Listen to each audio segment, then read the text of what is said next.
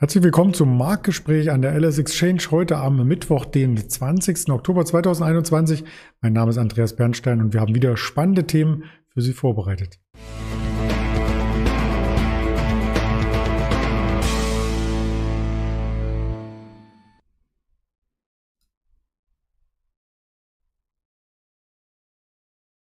Wir sprechen natürlich wieder über den DAX, wir sprechen aber heute explizit auch über die US-Märkte, über den Dow Jones, über den Nasdaq. Beide Indizes haben wir im Chartcheck und ein Unternehmen, ja, was Ihnen sicherlich ein Begriff sein dürfte, die Netflix-Aktie, denn da gibt's neue Zahlen und vielleicht auch heute ein neues Allzeithoch. Das möchte ich besprechen, zusammen mit unserem Händler Daniel Düsseldorf, den ich recht herzlich begrüße. Hallo Daniel. Hallo Andreas, Mahlzeit. Mahlzeit. Ja, der DAX hat ja heute ein bisschen mehr Volatilität als gestern gezeigt. Gestern waren es noch 70 Punkte, heute sind es knapp 100. Das heißt aber nicht, dass hier die Trader in helle Aufregung versetzt werden, denn das ist immer noch ein niedriges Niveau, oder? Das stimmt. Es ist immer noch ein niedriges Niveau. Bei uns, ähm, also an der LSX, ist der Handel auch noch relativ verhalten. Ähm, klar, die Bewegungen sind etwas größer als gestern.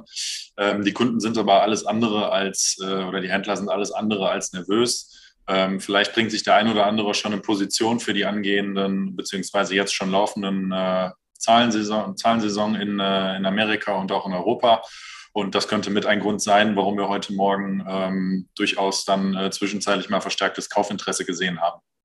Ja, das bringt aber trotzdem noch kein neues Signal auf einer größeren Ebene mit sich. Wir schauen uns gern den Tageschart mit an. Da fehlt ein Move über die 15.600, so eine Art Befreiungsschlag oder eben der Rücklauf unter die 15.400 für eine größere Entscheidung. Das ist richtig, genau. Das wird auf jeden Fall spannend, in welche Richtung es da geht. Ähm, der Trend äh, auch für die letzten, äh, für die letzten Tage würde eher für die äh, Entscheidung oberhalb der äh, 15, äh, 15,6 sprechen. Ähm, aber ja, das äh, bleibt eben abzuwarten und äh, ich bin gespannt, wo es heute hingeht. Ja, ein bisschen ähm, mehr Dynamik zeigt der Dow Jones zum Beispiel, denn der hat sich gestern bis auf 200 Punkte an sein Allzeithoch herangetastet. Auch dazu haben wir einen Chart mitgebracht. Ich erörter kurz das Kurslevel, weil nämlich die Podcast-Hörer den Chart nicht sehen. Also 35.457 war gestern der Schlusskurs und um die 630 liegt das Allzeithoch, was wir Mitte August gesehen haben. Also fast still und heimlich, weniger als ein Prozent noch und dann haben wir es geschafft. Genau, weniger als ein Prozent. Ähm, getrieben, äh, die ersten Unternehmen in Amerika haben bereits ihre Zahlen präsentiert, äh, darunter die eine oder andere Großbank, Investmentbank, äh, absolutes Schwergewicht im, äh, im Dow Jones. Die Zahlen waren äh, positiv und das hat den Index ähm, eben auch so ein bisschen mitgezogen, nicht nur weil die Zahlen dort gut waren, sondern weil ähm, es auch ein gutes ein guter Indikator immer ist für die Gesamtwirtschaft. Wenn es den äh, Finanztiteln gut geht und den Banken im Lande, dann äh, wird wahrscheinlich auch der Rest der Wirtschaft äh, nicht so schlecht aussehen. Ja, vor allem treiben die ja auch das Anlegerinteresse hoch, weil sie noch Dividenden zahlen. Was heißt noch? Also im Gegensatz zu vielen Technologieunternehmen, die eben keine Dividende zahlen, kann eben ähm, so eine Bank da auf drei oder gar vier Prozent einige an Dividendenzahlungen für die Anleger ähm, zurücklegen und die Gewinne quasi weiter verteilen, was dann auch den Anlegern Freude macht und zugreifen lässt. Das ist im Nasdaq zwar nicht der Fall mit den hohen Dividenden, aber da ist einfach die Wachstumsfantasie gegeben und auch den Chart schauen wir uns hier an. Da ist das als Allzeithoch auch fast in greifbarer Nähe und gerade in den letzten Tagen sieht man nur noch Pluszeichen. Richtig. Ähm, auch hier wieder diese ähm, Zinsthematik äh, gespielt über die letzten ähm, Wochen, wo es dann teilweise wirklich schon zu panikartigen Verkäufen gekommen ist äh, an, den, äh, an den Technologiewerten und Technologiebörsen. Ähm, das Spiel hatten wir jetzt, glaube ich, schon die letzten anderthalb Jahre gefühlt, irgendwie ähm, alle ein, zwei Monate. Ähm, da wird dann Tech wieder so ein bisschen schlecht geredet wegen steigender Zinsen und Finanzierungskosten und äh, Bewertungsfaktoren und so weiter.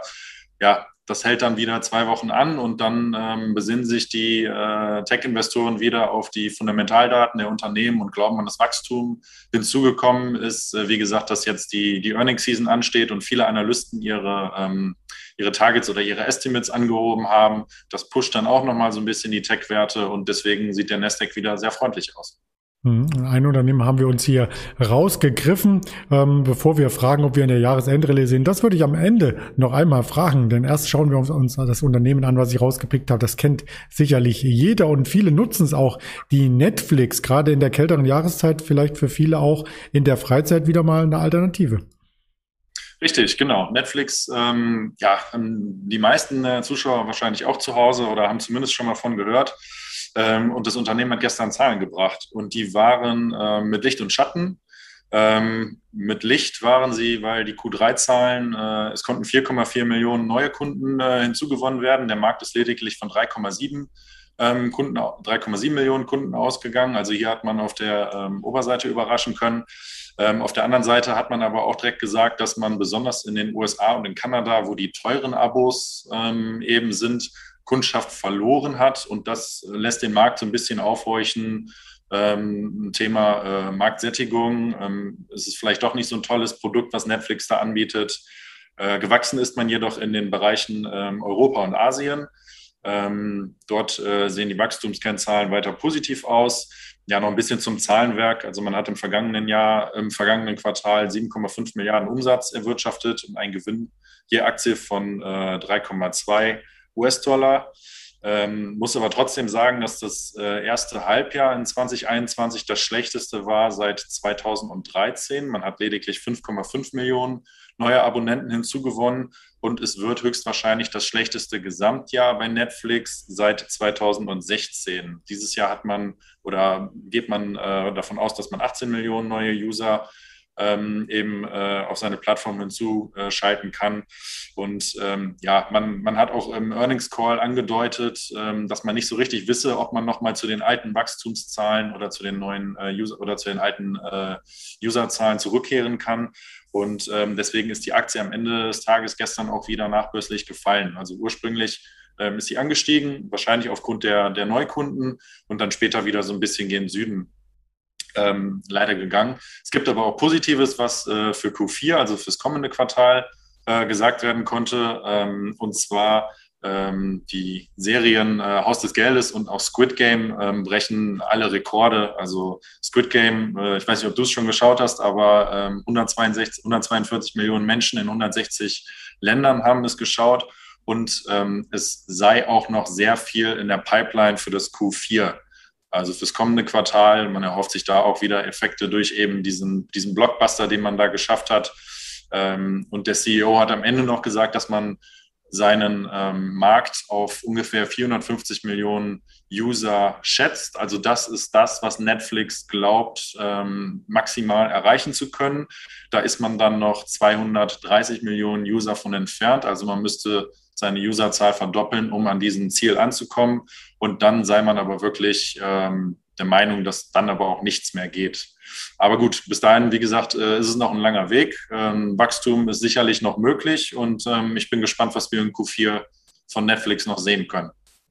Ja, vor allem neue Serien, denke ich. Da werden noch einige nachgeschoben, vielleicht noch eine Zahl nachgereicht. Du hast schon ganz viele gebracht. Ähm, die Gesamtnutzerzahl liegt bei 214 Millionen weltweit und die Serie, die du ansprachst, äh, die wurde produziert mit einem Budget von 21,4 Millionen Dollar und ist nach Schätzung 900 Millionen Dollar wert. Also das ist ein guter Return. Ich persönlich habe es nicht geschaut, weil, auch das kann man vielleicht noch hinzufügen, Netflix nicht der alleinige Streaming-Dienst in der Welt ist und ich bin gar nicht bei Netflix. ja, okay.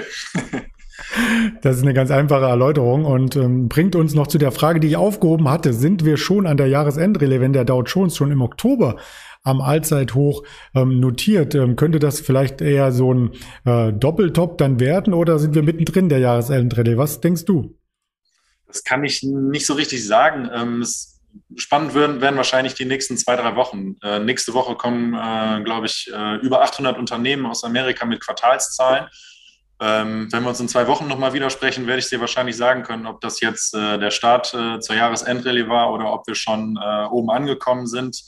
Ähm, die Tech-Giganten und äh, Schwergewichte aus den äh, Indizes in Amerika präsentieren nächste, übernächste oder äh, in drei Wochen alle ihre Zahlen. Ja, und dann werden wir äh, die Frage wahrscheinlich beantworten können. Sehr gerne. Hebe ich mir auf die Frage und äh, Wort drauf. Wir sprechen uns dazu noch und schauen uns auch an, was heute noch an Quartalszahlen kommt. Also, da haben wir eine AT&T aus den USA, wir haben eine Intel Corporation und wir haben auch eine Snap, ähm, die man auf alle Fälle im Auge behalten sollte. Und an Wirtschaftsdaten gibt es nur 20 Uhr das Fett B-Spuck, was es zu beachten gilt. Also, da haben wir noch ein bisschen was äh, vor uns heute an Recherche und an Interpretation am Aktienmarkt und berichten sehr gerne darüber in den sozialen Kanälen der LS Exchange auf YouTube, auf Twitter, auf Instagram, Facebook und als Hörvariante gibt's das Ganze auf Spotify, auf Deezer und auf Apple Podcast. Und damit wünsche ich dir eine schöne Mittagspause. Danke für die Berichterstattung und bis bald. Danke, das gleiche wünsche ich dir auch. Bis demnächst. Ciao. Ciao.